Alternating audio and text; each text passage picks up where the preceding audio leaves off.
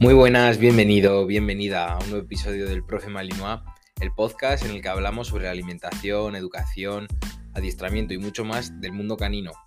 El objetivo, pues que consigas un perro que, con el que podáis afrontar, tanto tú como él, ¿vale? Lo digo en plural, cualquier tipo de situación que se os presente en el día a día. Y lo digo en plural porque el que debe aprender eres tú para luego enseñárselo a tu perro, ¿vale? Eso tiene que quedarte súper claro. Ya sabes que todos los lunes y bueno, casi todos los viernes, depende del día, o vamos variando entre estos dos días últimamente, tienes un nuevo episodio en el que hablamos sobre estos temas. Y hoy toca hablar del ladrido, un tema que la verdad es que surgen muchas dudas.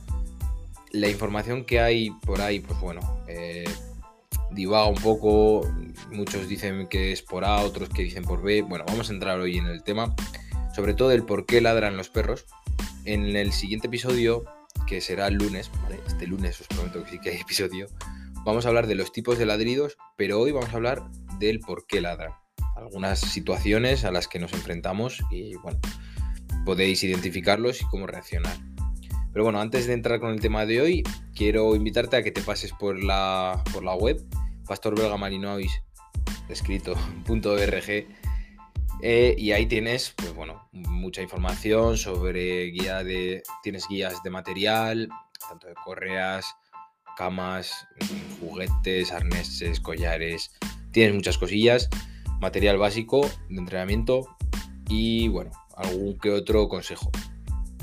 Y bueno, échale un ojo que está súper bien. Y no te olvides también, ya que estoy pidiendo cosas, de que si te gusta este episodio, me dejes cinco estrellitas en, Spotify, que bueno, en Spotify o desde donde me, desde donde me escuches, porque ayudará a que este podcast pues se haga más viral, consiga más visibilidad y bueno, pues ayudar a más gente como te estoy ayudando a ti.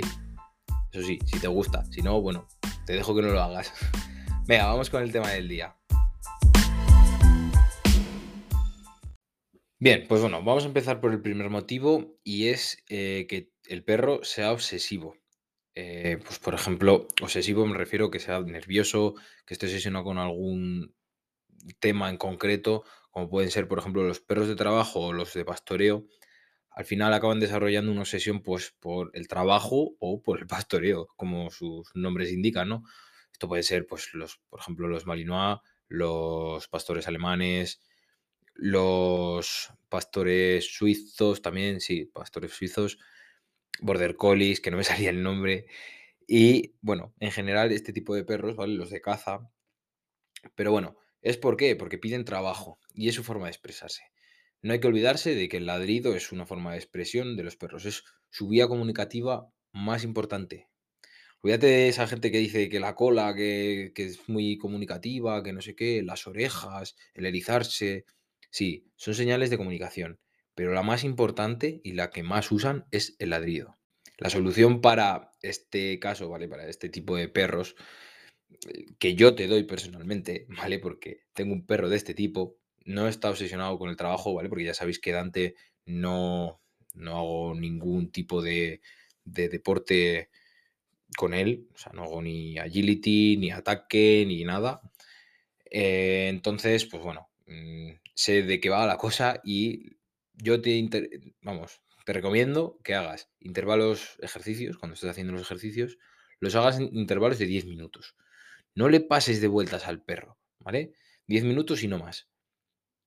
Me refiero de seguido. Luego puedes dar un paseillo, por ejemplo, estamos con el mordedor, hacemos unos ejercicios, 10 minutos. Damos un paseo, 20 minutos de paseo que haga sus cosas, que olfatee, ya sabéis que es muy importante. Y luego volvemos, es que no, hay problema, otros 10 minutos, y luego ya para casa o lo que queráis. Pero eh, intervalos, ¿vale? Y te recomiendo que le enseñes el, el on y el off, ¿vale? El botón encendido y de apagado, de cuando digas, ya está, se acabó, paráis los ejercicios y el perro se tiene que centrar en ir a lo suyo, dejarle libre. Es muy importante que sepa no hacer nada, ¿Vale? O sea, que, aprende, que aprenda a no hacer nada, que esté tranquilamente quieto, mm, sin hacer nada, porque es algo relajante y que no le sube tanto de vueltas. Practica estos ejercicios más estáticos, pues para este tipo de, para este objetivo, eh, como el casa, que ya sabéis que se, que se meta entre las piernas, el quieto, ponle nuevos ejercicios, puedes echar toda la imaginación que, que quieras. Sea, que dale un poco al coco y si tu perro ladra mucho por este motivo, intenta bajarle un poco, ¿vale? Las, el nivel de, de nerviosismo. Que tampoco es nerviosismo, ¿vale? Pero es para que me entendáis. Luego otro motivo puede ser el estrés, que muchas veces lo confundimos con eh, la valentía, la, el ponerse chulito, la dominancia, que se dice mucho. Mm, no es por esto, es porque está estresado. Que sepáis que el, el estar o sea, en este tipo de situaciones, el perro se cansa mucho y le supone un gran esfuerzo el estar ladrando por este motivo. Entonces, no penséis que es por valentía y por mm, chulería. Cuando un perro hace el numerito de mira cómo ladro, cómo me ensancho, cómo me erizo, cómo... Eso es un perro reactivo, ¿vale? Entonces, ya hablaremos un día de los perros reactivos, cómo tratar con ellos y demás. Es un episodio que la verdad es que tengo pendiente y que lo estoy posponiendo, no sé por qué. Pero bueno, os prometo que saldrá pronto. Y bueno, vale, pues aquí se- tenemos el caso de que se nos pone chulito. ¿Y qué pasa? Que ladra. Y no sé si recordáis el tema de las escalas de, de avisos comunicativos y el ladrido, bueno, pues estaba en la base, por así decirlo. Ya sabéis lo que estaba en el pico, ¿no? La mordida. ¿Qué ocurre? Que cuando el ladrido no funciona en ese gallineo que tiene montado el perro y sigue y sigue y sigue sin funcionar y no funciona, eh, pues ¿qué pasa? Que pasa al siguiente nivel y llegamos a la mordida. Entonces, ¿qué te recomiendo? Que si ves esa situación, ates al perro, o bueno, si le tenías atado, sepárale y desplázate, ¿vale? Ya sea porque se han encontrado dos machos grandes, que suele pasar mucho, o porque se lleva mal el perro, un perro con los demás. Es que puede haber mil situaciones. Entonces, sepárale, tranquilízale y ya está. El perro está estresado y, pues bueno, quiere salir de esa situación y es su forma de decirlo. Pasa parecido, esto, vamos, esto es una cosa súper típica en los pipicanes, parques para perros o como queráis llamarlo. Mm, cuando un perro muy reactivo llega al parque, hay ya bastantes perros, están los olores y las zonas marcadas, tal, el perro entra acojonado. Es que entra con miedo y, y no va a ladrar. O sea, ahí no va a ladrar, ahí sí que no se va a poner farruco ni nada, ¿vale? Para que veáis las dos situaciones, de el, tanto la del estrés como la del, la del pavoneo, ¿sabes? Entonces, mm, simplemente era para que supieseis un poco las situaciones. Luego otro caso es el perro de que ladra a personas. Esto, que no digo que siempre, pero generalmente es por zonas. Es decir, su entorno, su, su zona segura, eh, el barrio donde vives. Ahí es donde el perro se siente seguro y quiere proteger. Imagínate que está detrás de una valla y está en su casa, pues, pues protege su casa, ¿vale? Es aquí estoy yo, fuera de aquí. Es que es cierto que hay perros que son muy obsesivos con este tema.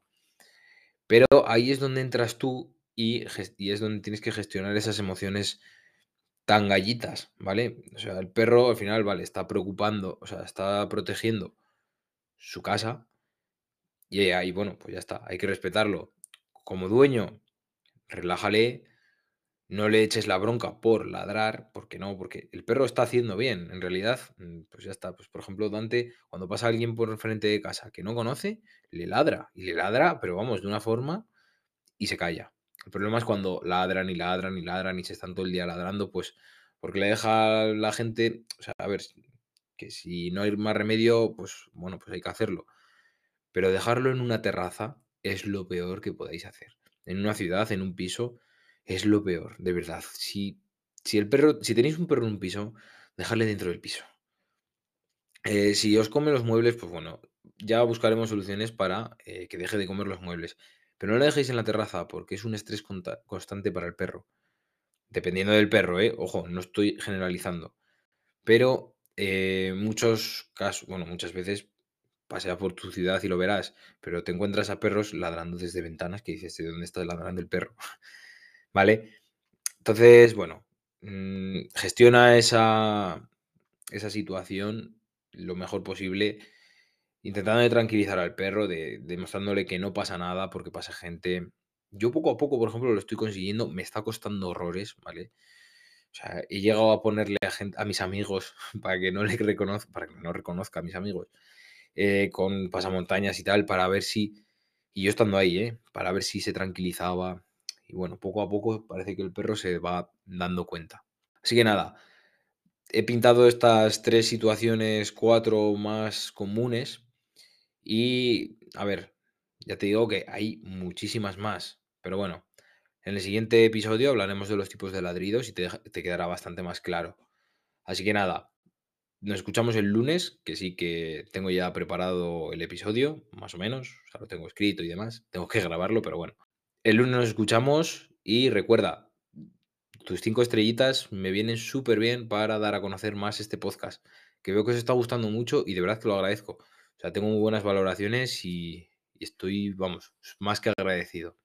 Así que nada, nos escuchamos el lunes, pasar muy buen fin de semana y poner en práctica lo aprendido, ¿vale?